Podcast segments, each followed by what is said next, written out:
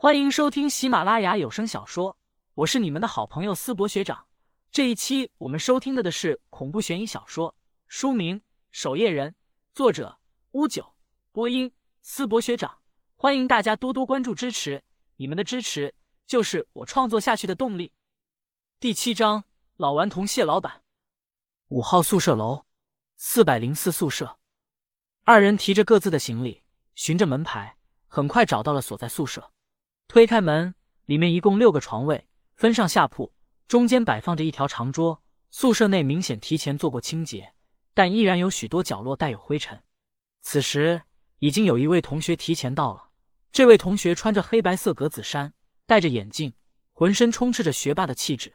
他坐在长桌前，竟然在看学习资料，聚精会神。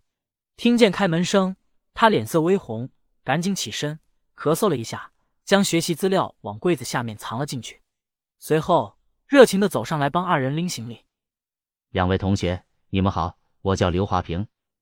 他的目光忍不住朝邓世杰身上多瞥了两眼。你好，我叫林旭，他叫邓世杰。林旭和他握了握手后，笑着问道：“我们没有打扰你学习吧？”“没有，没有。”刘华平推了推自己的眼镜，尴尬的笑道：“家里穷。”供我读书不容易，提前先学习一些资料。邓世杰倒是眼尖，眯起双眼，来到长桌旁，从下面稍微把学习资料拉出来后，美人精选，男儿装，一眼让你热血澎湃。好家伙，全是不正经杂志，外面倒是披了一层复习资料的皮。我第一次看，真第一次，来学校的路上忍不住买的。刘华平脸色涨红，赶紧解释起来：“我就看了一页，就只看了一页呀。”刘华评价较严，别说这一类杂志，就是在路上多看一眼女生，回家都要被父母收拾一顿，让他浑身精力的放在学习上。都懂。林旭拍了拍他的肩膀，露出意味深长的笑容。原本还以为是学霸，还在担心不好相处，这样看来，大家都是同道中人。和尚有几本啊？林旭问。刚好三本。咱们一人一本。好嘞。林旭拿了一本书，和邓世杰一起选了个床位，开始整理起行李。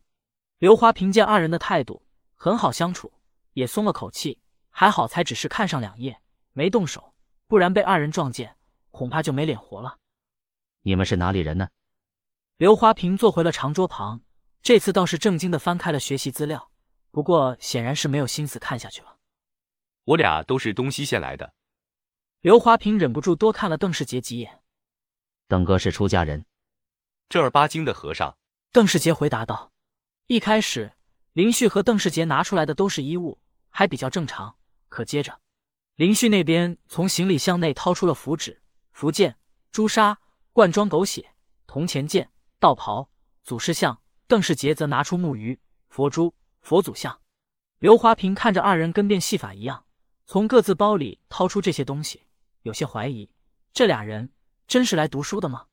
将东西放置好后，邓世杰和刘华平二人学习心切，各自躺在床上看起了书籍。期间，刘华平还忍不住去了三趟厕所。林旭躺在床上看起了之前安潇潇拉自己进的微信群，因为手机一直抖动，点进群，没想到里面刚好是自己此前直播的视频，是一个 ID 叫芜湖起飞的人发出来的。芜湖起飞，大家快看看，这小子竟然两巴掌！就把那只恶鬼给收拾了，是哪路人呢？之前上岗好像没有这号人物吧？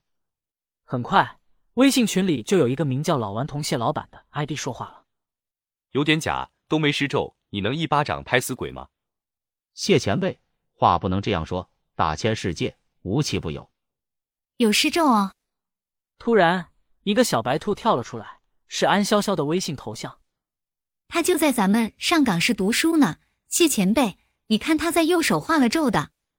过了片刻，老顽童谢老板才发出：“年纪轻轻就这么快，我不信。”真的了，那等会我带他到你那里吃饭，刚好介绍你和他认识一下。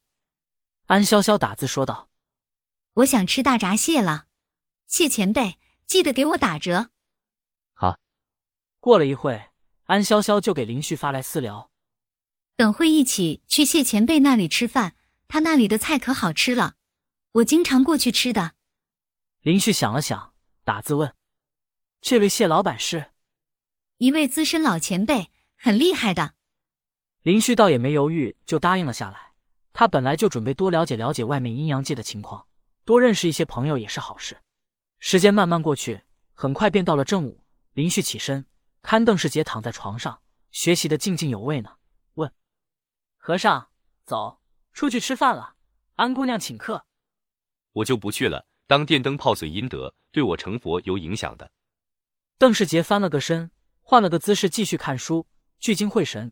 随后，他仿佛想起什么事情，起身从自己的口袋里面掏出两个小肚肚，递给林旭：“够吗？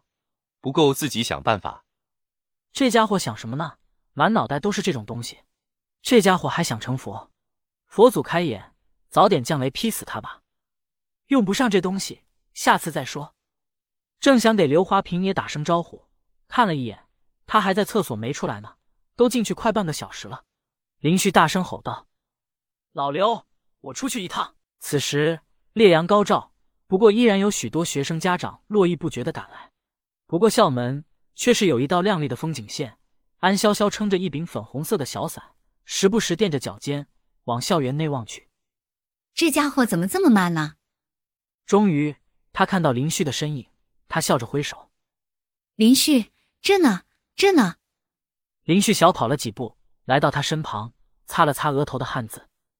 学校太大了，刚才差点迷路，不好意思。走吧，谢前辈住的地方离这不远，打车一个小时就到了。安潇潇笑着说道：“一个小时，还不算远。”林旭一脸疑惑。安潇潇认真的解释：“能吃到可口的美食，一个小时算远吗？我上次特地乘飞机。”去草原吃正宗烤全羊呢，不过特好吃，很值得的。